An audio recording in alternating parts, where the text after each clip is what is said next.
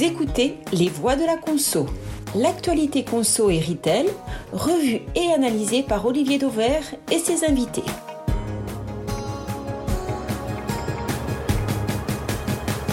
Bonjour à tous, aujourd'hui c'est le retour des voix de la conso avec Philippe Gutzmann, Bernard Bueno et Florent Vacheret, tous trois observateurs avisés du commerce et de la conso.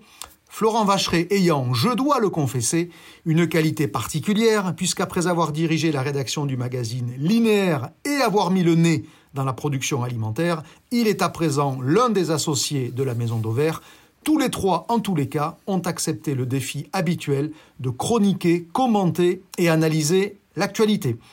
Dans l'actualité conso du moment, impossible de passer à côté de l'inflation, de la régulation annoncée du quick commerce et de la mise en place du dispositif WePub qui signe peut-être, nos voix nous le diront, la fin du prospectus. Voilà donc les trois thèmes du jour. Vous écoutez les voix de la conso et le numéro 22 démarre dans quelques secondes. Premier sujet d'actu, sujet central devrais-je dire, puisque tous les jours, ou presque à la une des journaux télévisés du soir, l'inflation. L'inflation en général, l'inflation grande conso en particulier.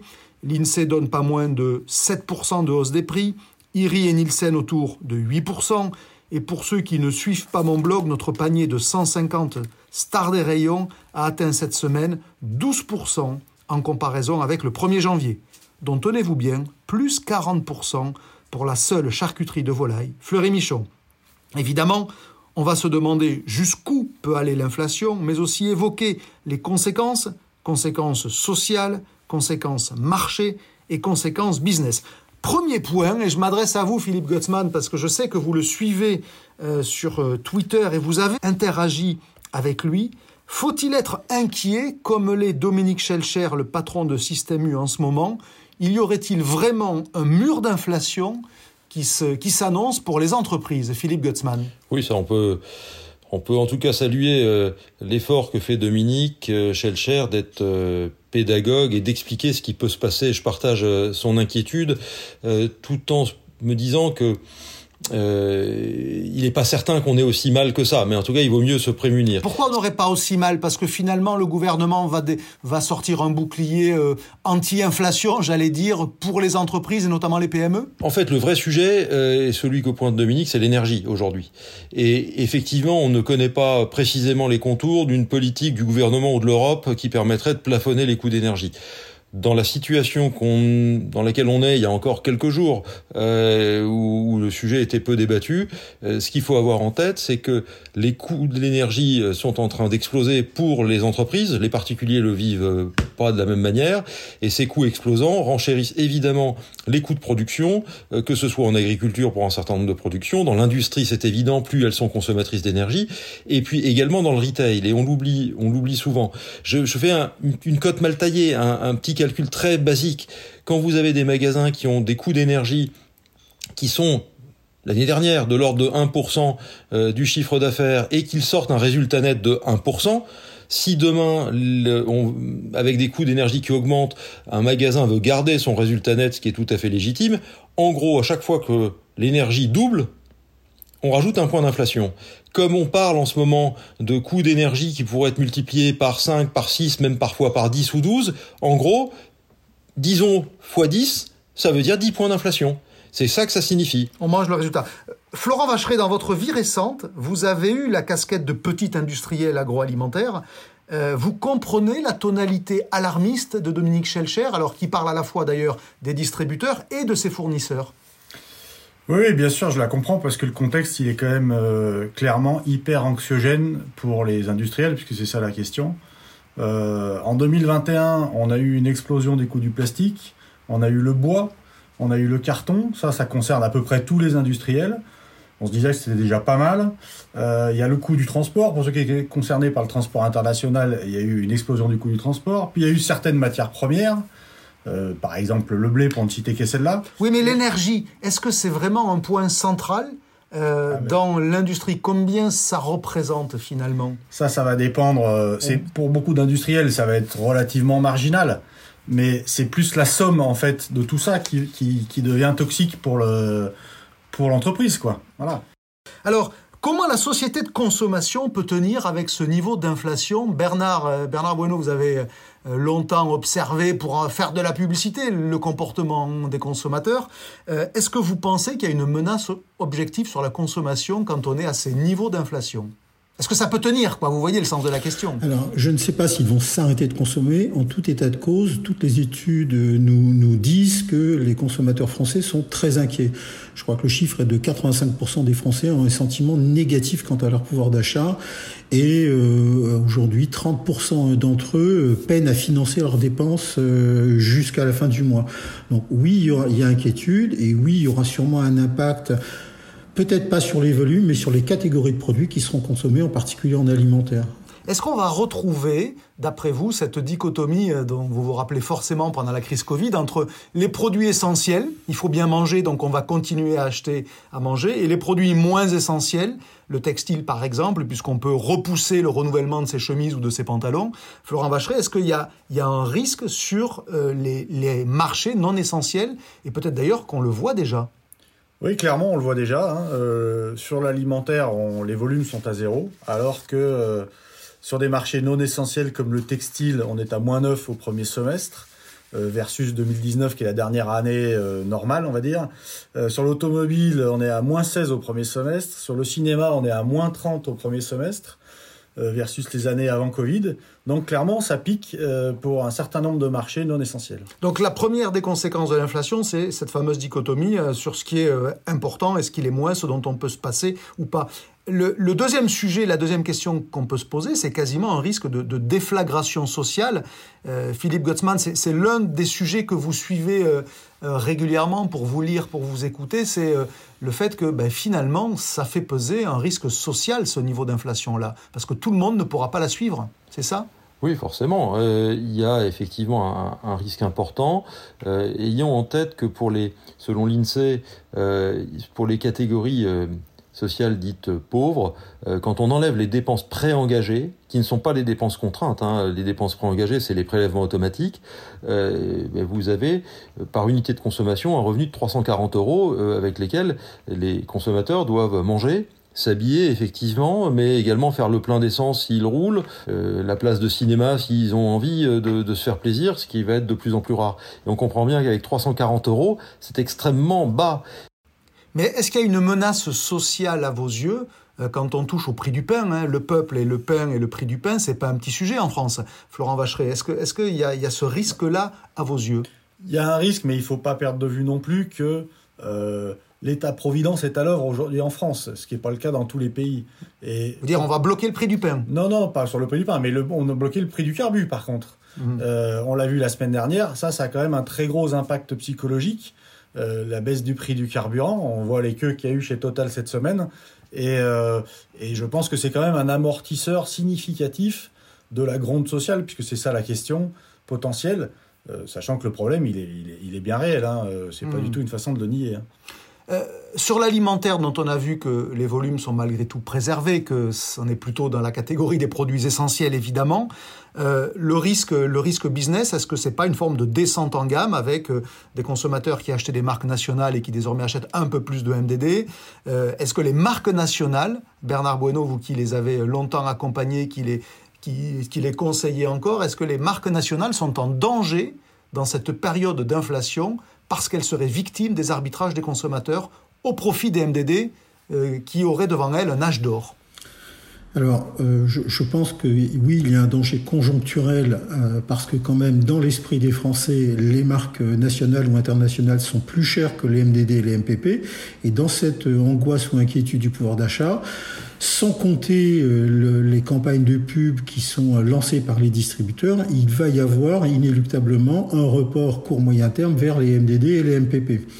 Donc à moyen terme, euh, moi, je pense quand même que les Français restent attachés aux, marques qui restent garantes de qualité, qui génèrent quand même plus de confiance que les, euh, que les MDD, les marques premier prix, évidemment.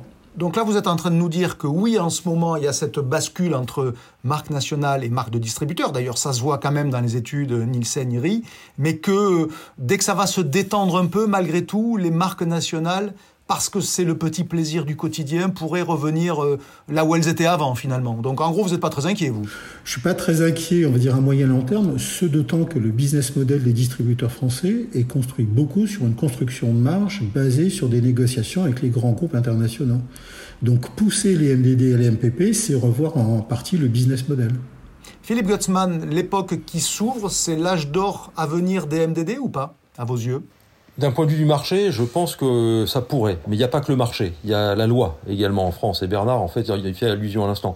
Euh, ce qui est certain, c'est qu'on a eu, on supporte très très mal l'inflation en France plus mal que nos voisins, alors même qu'elle est plus faible.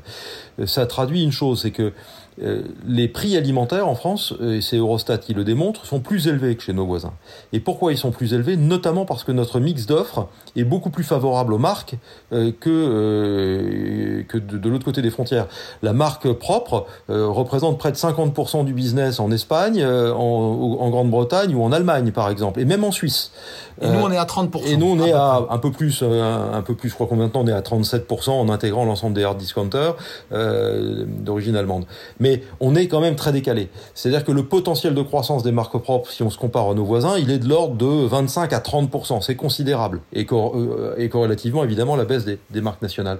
Ce que je veux dire par là, c'est que ce mouvement de, descente en gamme provoqué par l'inflation, il pourrait être euh, un, phénomène de rupture dans la dans le fonctionnement des distributeurs s'ils décidaient effectivement désormais de préempter ces marques propres en mettant de vraies politiques de marque, ce qu'on fait relativement peu euh, dans notre Donc ça pourrait les inciter à pousser les MDD Tout à fait. et finalement avoir des magasins qui ressembleraient plus à Lidl, quoi. Alors, je dis pas à Lidl, mais euh, à Migros en Suisse, à Mercadona en Espagne, etc., etc. Mais ça veut dire une chose aussi, c'est que il faut regarder euh, le. Souvent, on se, dit que les Français aiment les marques, mais regardons que ce soit Picard ou que ce soit Lidl, ils cartonnent, que ce soit Decathlon ou Yves Rocher, ils cartonnent. Donc, le sujet n'est pas là. Le sujet, c'est la proposition de valeur des enseignes.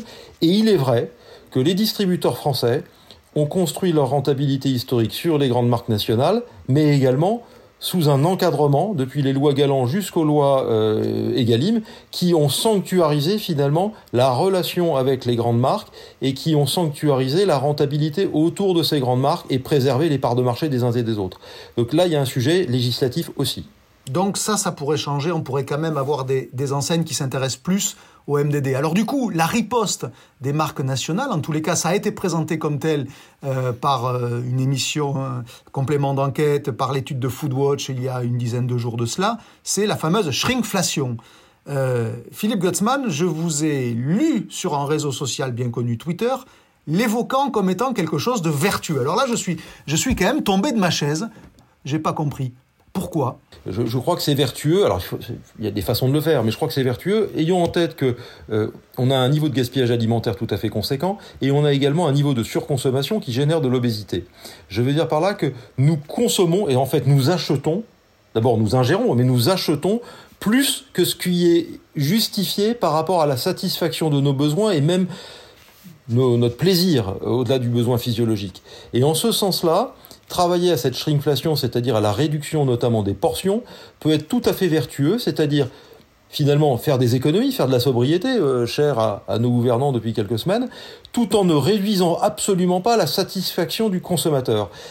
Donc il faudrait dire merci aux industriels qui en mettent moins dans les paquets, sans le dire. J'ai ah. pas dit ça. J'ai pas dit ça. C'est-à-dire que quand vous réduisez un produit portionnable, je sais pas, une bouteille de soda ça n'a pas beaucoup de sens parce que c'est vous qui le portionnez à la maison. Mais si vous réduisez la taille des yaourts, euh, vous pouvez faire à la fois des économies de matières premières avec tout ce que ça peut être vertueux, de, vertueux, et vous allez éventuellement réduire également la surconsommation ou euh, le, gaspillage qu'on peut connaître. Alors, on a entendu vos arguments, Bernard. Euh, alors, vous, l'homme du marketing par excellence, le publicitaire devant l'éternel, vous recommanderiez à une marque de le faire euh, et de la, de la manière dont elles le font, c'est-à-dire sans l'avouer, puisque euh, on, le, on le découvre au détour d'une émission ou d'une enquête d'une association de consommateurs c'est pas fait un peu trop en loose day cette affaire euh, la, France est quand même très très très bien organisée, très bien légiférée. C'est-à-dire qu'en fait, le prix kilo est annoncé sur chacun des produits. Donc... Ah, c'est un petit sur les étiquettes, Bernard. Vous chipotez là, vous aussi, vous êtes le défenseur des euh, marques.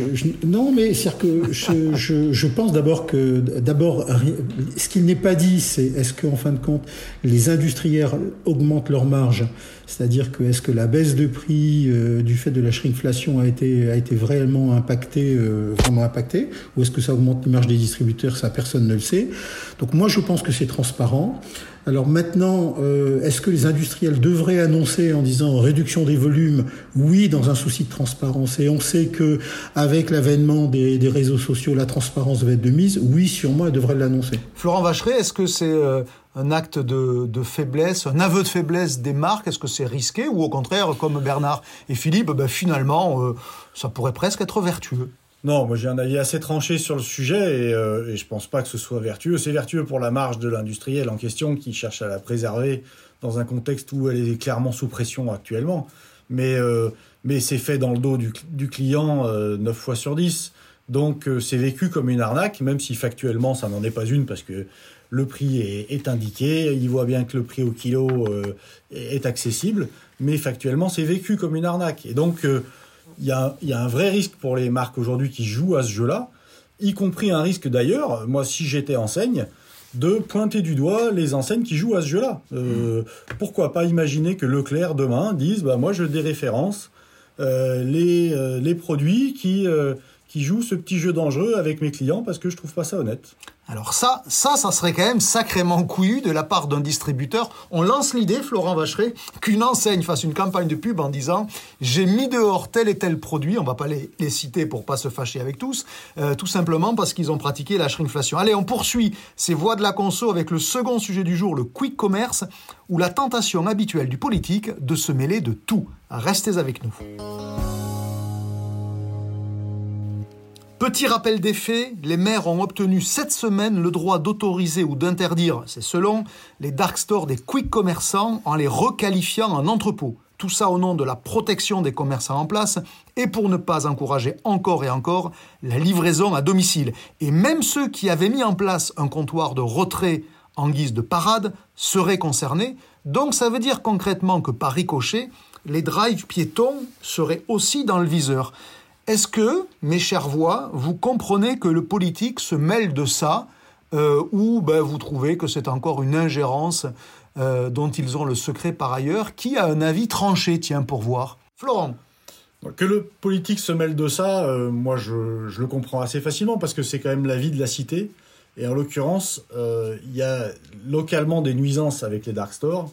Donc à partir de là, il, il est. Donc ça, vous, donc ça vous paraît légitime Philippe oui. Gutzmann, légitime ou pas légitime? Faisons un petit tour comme ça entre vous. Que la puissance publique se mêle d'organiser et de réguler à la fois, euh, je dirais, la concurrence et euh, l'utilisation de l'espace public, c'est normal, c'est son rôle. Le problème est toujours le même. C'est est-ce qu'il régule les choses d'une façon je dirais, équitable pour tout le monde, ou est-ce qu'il passe son temps, au lieu d'être arbitre, à vouloir mettre le pied sur le ballon? C'est autre chose.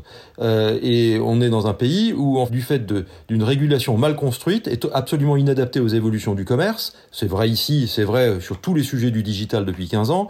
L'État se mêle, enfin l'État ou les municipalités en l'occurrence, se mêlent de vouloir poser le pied sur le ballon.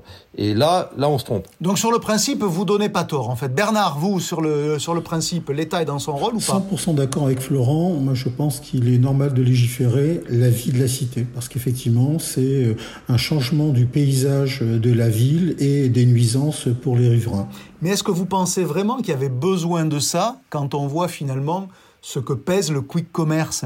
Euh, IRI a sorti des chiffres qui, qui, qui l'estiment entre 200 et 300 millions à l'année. Euh, Est-ce que finalement, de manière un peu provoque, Bernard, on n'allait pas euh, réguler tout seul ce marché? En fait, les consommateurs allaient le réguler parce que finalement, ils sont pas si nombreux que ça. Bah, c'est-à-dire que quantitativement, c'est vrai que ça pèse rien. C'est-à-dire que 7 milliards de levées de fonds pour, euh, en France, 224 millions de, de chiffres d'affaires à fin juillet, c'est vrai que c'est une goutte d'eau dans l'océan du retail alimentaire. Je pense que le, le sujet, c'est plus euh, une question de fond. C'est est-ce qu'on a envie d'avoir des centres-villes avec que des agences bancaires, des agences immobilières et des dark stores? Florent Vacheray? Oui, puis un élément de contexte, je pense, qui est important, c'est que le quick commerce, il traîne depuis le départ euh, et pour partie, à juste titre, une mauvaise réputation. C'est un peu, il incarne l'archétype de la société de la flemme. Il tue le petit commerce, euh, on exploite les livreurs à vélo et il y a des levées de fonds indécentes derrière. Bon. Donc, il avait tout pour plaire en fait. Ça, hein, quand tout on ça mis bout à bout, ça questionne son utilité sociale et, et, donc le politique se sent légitime pour, pour interférer. Quoi. Philippe Gottsman vous, vous avez toujours été assez sceptique hein, sur ce marché-là. Et là, vous, vous devez vous régaler, non, Philippe? Le sujet, pour moi, est pas là. C'est qu'en fait, ils font une réglementation, ou plutôt, euh, les municipalités s'attaquent à une forme de commerce qui est le quick commerce, qui mérite effectivement une régulation, mais pas en tant que quick commerce, en tant que ces évolutions de consommation et des demandes des consommateurs, certes minoritaires, mais quand même émergentes, amènent à questionner le fonctionnement général. Je prends un exemple. Un restaurateur Dark Kitchen euh, peut livrer de la restauration à 3 heures du matin alors qu'un restaurant doit être fermé. Un quick commerçant comme Amazon d'ailleurs peut livrer un dimanche alors que euh, les commerces sont obligés d'être fermés. C'est là où les sujets se posent. C'est qu'il faut que la puissance publique détermine le fonctionnement harmonieux. Et là où le ministère a été astucieux, Olivia Grégoire, euh, Olivia Grégoire a été astucieuse, c'est que elle ne légifère absolument pas. Elle dit simplement les quick commerçants sont des entrepôts, ce qui fondamentalement, pour en avoir visité comme vous, n'est pas faux. Euh, c'est des entrepôts et donc ça relève des PLU et les mairies, les municipalités qui réclamaient de réglementer. Allez-y les gars. Ça veut dire, prenons le cas de Paris, que si la municipalité de Paris, qui est vent debout contre le quick commerce, arrive à les faire fermer, rien n'interdirait euh, au PLU de Neuilly ou d'Aubervilliers d'autoriser euh, l'exploitation de ces entrepôts, qui sont qualifiés comme tels, sur les portes de Paris et de livrer Paris depuis l'extérieur. Donc là, vous êtes en train de parler que ça va ouvrir peut-être une phase de concurrence inter-ville. Et moi, je trouve ça très bien. Ah. Je trouve ça très bien parce qu'on verra les municipalités qui sont totalement passéistes, qui comprennent rien aux évolutions du commerce aujourd'hui et des demandes des consommateurs. C'est ça l'important. Et quels sont ceux qui vont s'occuper d'un développement harmonieux des différentes formes de commerce? Parce que la réalité sur le fond, c'est qu'on sera de plus en plus livré. En plus, parce que c'est l'évolution de la structure des ménages. Justement, je vous propose un petit exercice de fiction et d'aller un cran plus loin. Euh, est-ce que ces entrepôts de proximité, ces fameux quick commerçants, ne pourrait pas demain avoir un rôle, espèce d'entrepôt avancé dans les quartiers où les, les grands e-commerçants, les Amazon, les Cdiscount, euh, les Fnac, approvisionneraient les commandes dans les quartiers, dans ces entrepôts-là des quick commerçants, et que le dernier kilomètre euh, ben, se fasse en mobilité douce, puisqu'on voit bien que les Cajou, les Flink maintenant, les Gorillaz livrent en vélo électrique. Est-ce que finalement ces entrepôts, ils pourraient pas avoir une, un rôle de mutualisation de la livraison de ce fameux dernier kilomètre Philippe, vous achetez ou vous achetez pas mon idée? Ben, Non seulement j'achète, mais je pointe une incohérence. Si on est et c'est le discours d'un certain nombre de municipalités porté à la ville du quart d'heure, il est indispensable de remettre des entrepôts dans les villes pour une seule raison, celle que vous évoquez, mais une autre, le développement de l'économie circulaire nécessite de, la reverse logistique, donc des points d'enlèvement. Si chaque t-shirt, si chaque appareil qui est retourné, si chaque produit qu'on aura loué pendant un temps est retourné par des logistiques longues, ou moyennement longues, on est. Donc, en ce sens, c'est nécessaire. Les quick commerçants ont un potentiel. Il faut des hubs mais logistiques peut-être pas tout à fait celui. Voilà, il pourrait être devenu, il pourrait pardon devenir ces hubs logistiques. Bernard Bueno, vous le voyez ce potentiel de des quick commerçants qui pourraient devenir, comme Philippe le euh, le dit, des, des hubs logistiques de proximité? Alors moi je pense que c'est pas de la fiction parce que ça existe déjà en Chine avec Emma Fresh donc euh, l'enseigne alimentaire de Alibaba, qui a développé euh, des hypermarchés expérientiels de 5000, 6000 mètres carrés, où 70% des volumes de cet hypermarché sont livrés à domicile. C'est même pas dans les 15 minutes, c'est dans les 3 minutes. En fait, le sujet du quick commerce et, et de, des dark stores, euh, c'est ouvrir des entrepôts plutôt que de faire de revoir le rôle du magasin dans la ville. Et, c'est avec une hybridation, hein, puisqu'en gros, euh, ces lieux-là font et du commerce et de la logistique. Florent Vacheret, sur, sur cette idée de, de, de, de, pivot du quick commerce qui pourrait devenir un hub logistique de proximité dans les villes et qui finalement lui donnerait quasiment une utilité sociale, voire écologique, puisqu'on livrerait en vélo. Oui, oui, alors sur le papier, c'est très séduisant. Euh, dans les faits, c'est quand même compliqué à très court terme parce que euh, les dark stores n'ont pas été euh, conçus pour ça. Euh, c'est quand même des très petites surfaces mhm. aujourd'hui. C'est vrai. S'il y a 50 commandes qui arrivent par jour, euh, on les stocke où En frais, en surgelé, voilà. Et puis, et puis livrer à vélo, c'est bien gentil, mais un vélo livre en moyenne, enfin en maximum 15 articles.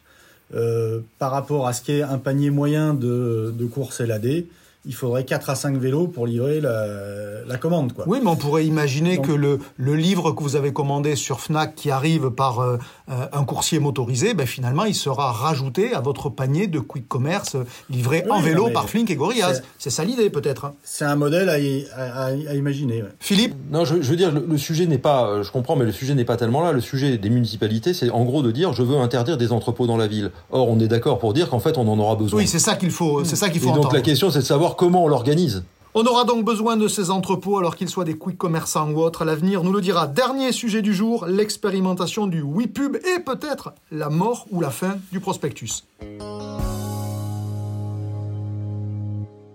Élément de contexte pour démarrer, comme son nom l'indique, le WePub revient à demander le consentement du client avant de bourrer sa boîte aux lettres de prospectus. Alors, c'est la suite logique de la Convention citoyenne pour le climat qui préconisait carrément la fin des prospectus, mais le gouvernement a transigé avec une dizaine de zones qui expérimentent le dispositif depuis le 1er septembre. Alors, plein de questions pour mes voix du jour.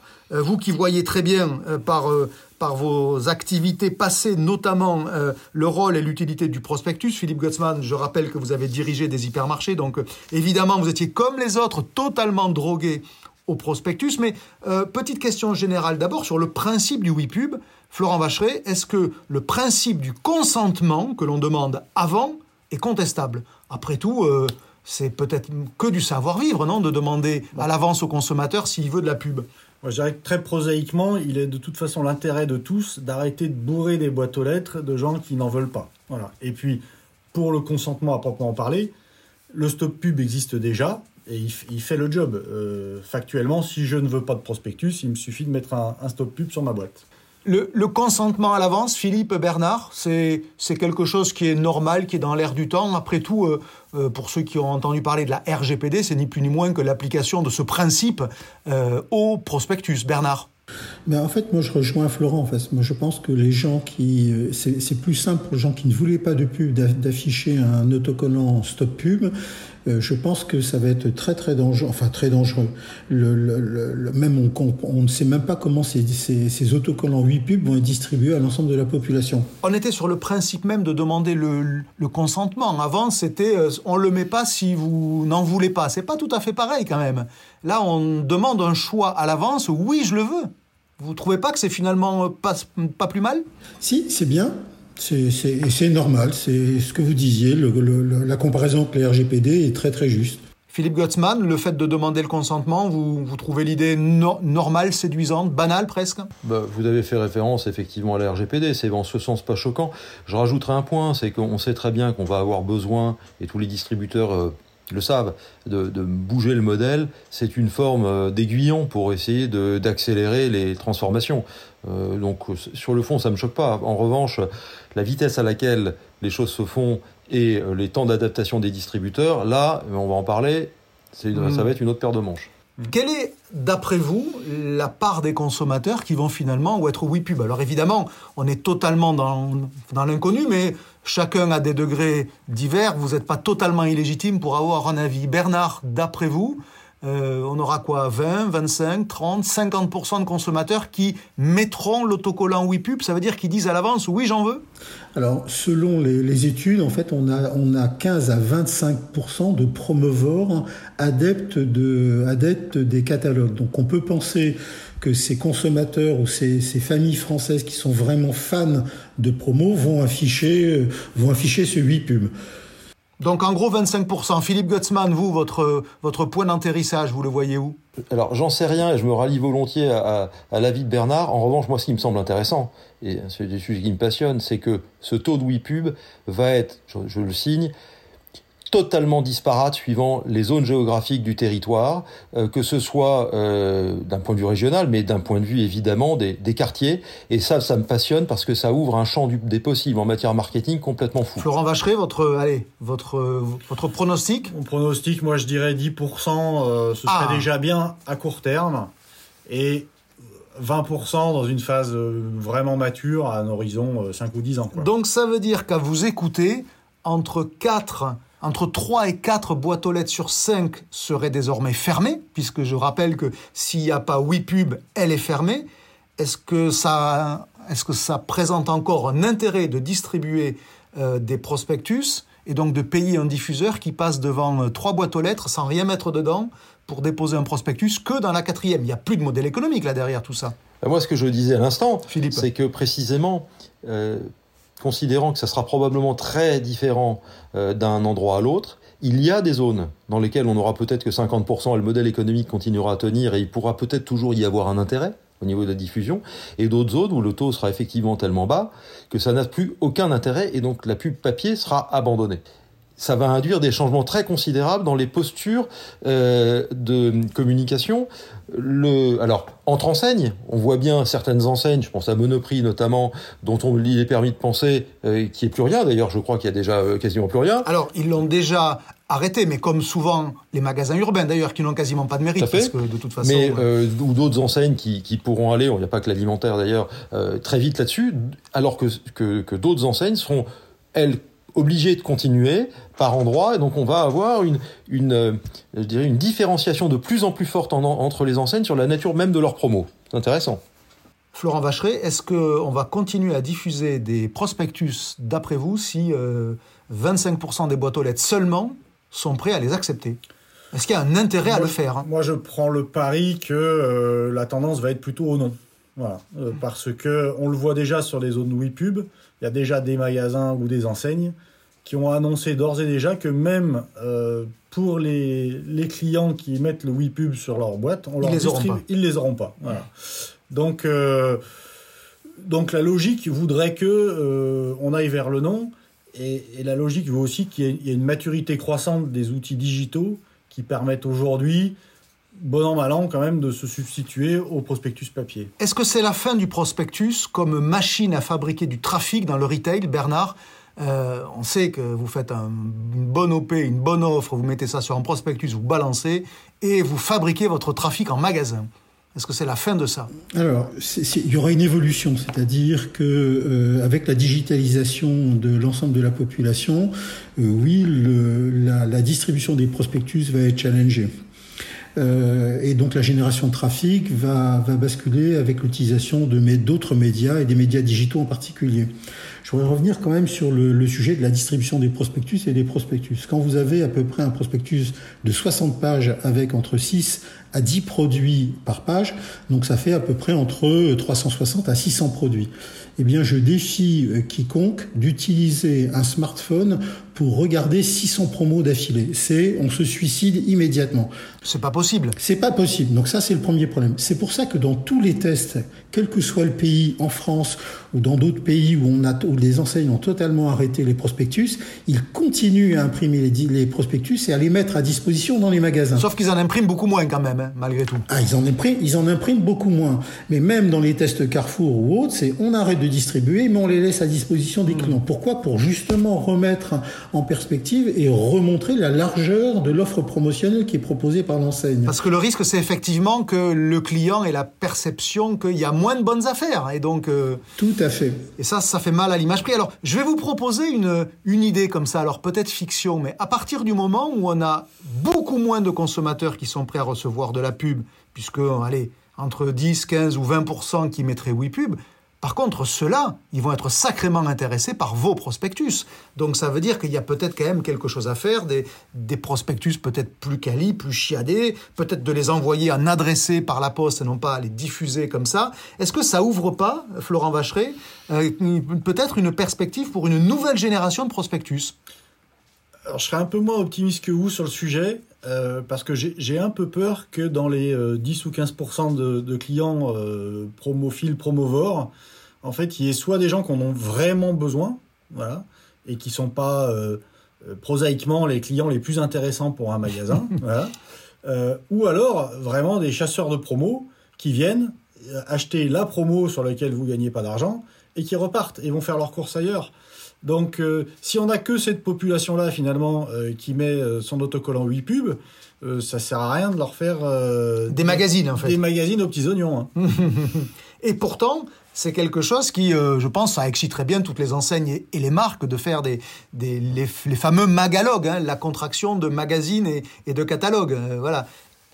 Philippe Gottsman Non, non, mais je, je, je pense que c'est euh, cette évolution qui va, qui va se faire. En fait, elle a des effets euh, qu'on n'imagine pas. À partir du moment où il n'y a plus de catalogue, ou beaucoup moins, c'est la fin du one size fits all. Le, la, la, même promo pour tout le monde dans tous les magasins. Ça veut dire un champ d'investigation considérable pour réinventer la politique promotionnelle magasin par magasin parce qu'on mange pas pareil selon la même météo à Marseille et à Lille.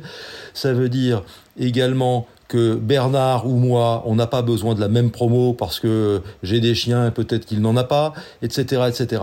Et ça veut dire que le digital, qui est largement sous-exploité aujourd'hui, peut nous amener vers euh, une promo extraordinairement euh, fine et personnalisée. Je résume, le WePub va rendre service à ce chantier de la personnalisation de la oui. promo.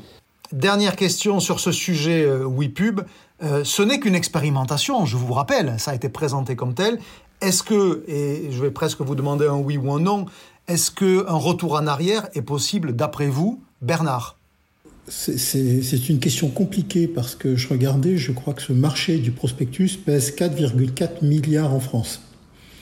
Euh, annuellement. Donc les impacts euh, pour les, les, fabricants de catalogues, pour les imprimeurs, pour les distributeurs va être énorme. Je pense quand même donc vous n'excluez pas, donc vous n'excluez pas un retour en arrière au nom de considérations sociales. Euh, c'est ça que vous mais dites. C'est-à-dire que les considérations sociales vont se heurter aux considérations environnementales. Philippe, un retour en arrière possible ou pas? Ou on est trop engagé? Non. Non? Non, non, je pense qu'on est trop engagé. Et surtout, je pense qu'au fond, même si c'est très douloureux, au fond, ça arrange tout le monde. Revenons au début de notre conversation. Les coûts d'énergie, etc. De toute façon, le, le papier les coûts du papier ont considérablement inflaté sur les dernières années. Le, donc les, les, les, coûts finalement euh, d'acquisition client via le média papier étaient en hausse continuelle. Donc c'est une bonne euh, occasion de remettre les coûts bah oui, au, au plus Le risque de chaque distributeur, c'est de se dire il faudra à un moment donné que j'arrête, mais je veux pas être le premier à arrêter. Donc là, on est dans une situation où la loi nous incite Florent à. Vacheray, retour en arrière possible, oui ou non? En deux mots, non, euh, sauf crash du test. Voilà. S'il y a, des, conséquences catastrophiques, il y aura retour en arrière, sinon euh, le mouvement est enclenché. Voilà, c'est presque la fin de ces voix de la conso. Mais avant de se quitter, vous restez bien avec nous. Une question, j'achète ou j'achète pas?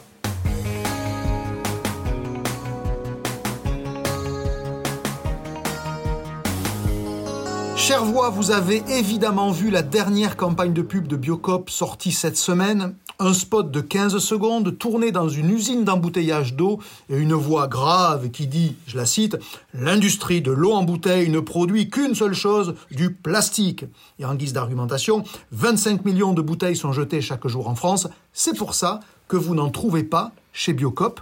Donc un positionnement très agressif, sans grande nuance. Et la question que je vous pose, mes chères voix, est tout aussi sans nuance. Est-ce que vous achetez ou est-ce que vous n'achetez pas cette campagne de pub de Biocop? On commence avec vous, l'homme de la pub ici aujourd'hui, Bernard Bueno. J'achète parce que la pu les, les, publicités sont d'autant plus efficaces qu'on arrive à mettre de l'enjeu. Et là, l'enjeu est clairement établi. L'enseigne affiche son positionnement qui est un positionnement militant. Donc, euh, je pense qu'elle est tout à fait... Euh, ce sera efficace et c'est dans, dans, dans, dans ses valeurs et dans son positionnement. Philippe Gutzmann, vous achetez ou vous achetez pas la dernière pub Biocop? En fait, je suis très mitigé parce que d'un côté j'achète, de l'autre pas. Mais je vais vous expliquer pourquoi. D'abord, Biocop, euh, moi, il y a quelque chose que j'aime bien chez Biocop habituellement, c'est la cohérence. C'est-à-dire que c'est une enseigne qu'on aime ou qu'on n'aime pas, peu importe, mais qui est très cohérente dans son positionnement, la bio pour tous, le consommateur, le producteur, les commerçants, et ils ont un claim très très fort là-dessus. Euh, et là, pour moi, il y a un point d'incohérence. Même si le combat qui mène sur l'emballage. Le, Alors pourquoi Pour aller droit au but, pourquoi c'est incohérent que, Parce que euh, si vous voulez, en quelque sorte, boire de l'eau bio, ça n'existe pas évidemment, mais de l'eau ah, bio, de l'eau bio, c'est de l'eau minérale, parce que de l'eau du robinet, qui est très saine, et moi je ne bois que ça, elle n'est pas bio, elle est quand même pleine d'additifs et de traitements. Et donc, alors je veux pas rentrer dans un, dans, dans un débat qui serait un peu, un peu stupide là-dessus. Ce que je veux dire, c'est que en menant ce combat, Biocop dit quelque chose que je trouve intéressant. C'est qu'en matière de consommation, de toute façon, à un moment donné, rien n'est parfaitement vertueux et il y a une question de hiérarchie des enjeux. Quel est l'enjeu qu'on met en premier? Moi, ce que je comprends là, c'est que Biocop nous dit que les emballages sont plus importants que les additifs ou que euh, les traitements, etc. Et dit autrement que le contenant a plus de poids que le contenu, parce voilà. que c'est ça ici. Et, et, euh, et, pourquoi pas? Et pourquoi pas? Florent Vacheray, vous achetez, vous achetez pas? Eh ben moi, j'achète pas. Ah. Euh, pour deux raisons. Euh, la première, parce que c'est un peu facile et sans nuance, justement, comme vous le disiez, Olivier. Euh, bon, en termes d'efficacité, d'impact, aucun doute, ça frappe les esprits. Mais finalement, on joue sur les peurs et pas sur l'envie. Et ça, ça me semble un peu casse-gueule en termes de posture de communication. Et puis le, deuxième point, c'est que je suis pas loin de penser que c'est contre-productif en termes de recrutement pour Biocop. Or, le recrutement, c'est quand même euh, l'enjeu numéro un de l'enseigne aujourd'hui. Et euh, pour moi, on peut avoir la fibre écolo et aimer boire de la badoie. Euh, là, ils nous disent que non. Et là, moi, je, moi, me retrouve, je me retrouve pas trop dans ce discours et je me sentirais presque coupable de boire de la badoie. Et ça, ça me donne pas particulièrement envie d'aller chez Biocop. Et on va rester sur cette question hautement philosophique. Peut-on être écolo et boire de la badoie? Euh, Vous avez quelques heures de réflexion, je ramasse les copies. Voilà, fin de ce 22e épisode des Voix de la Conso. Comme toujours, j'espère simplement que l'avis de nos trois voix aura nourri votre propre réflexion. Rendez-vous très bientôt avec de nouvelles voix pour passer en revue toujours aussi librement l'actu de la conso et du retail.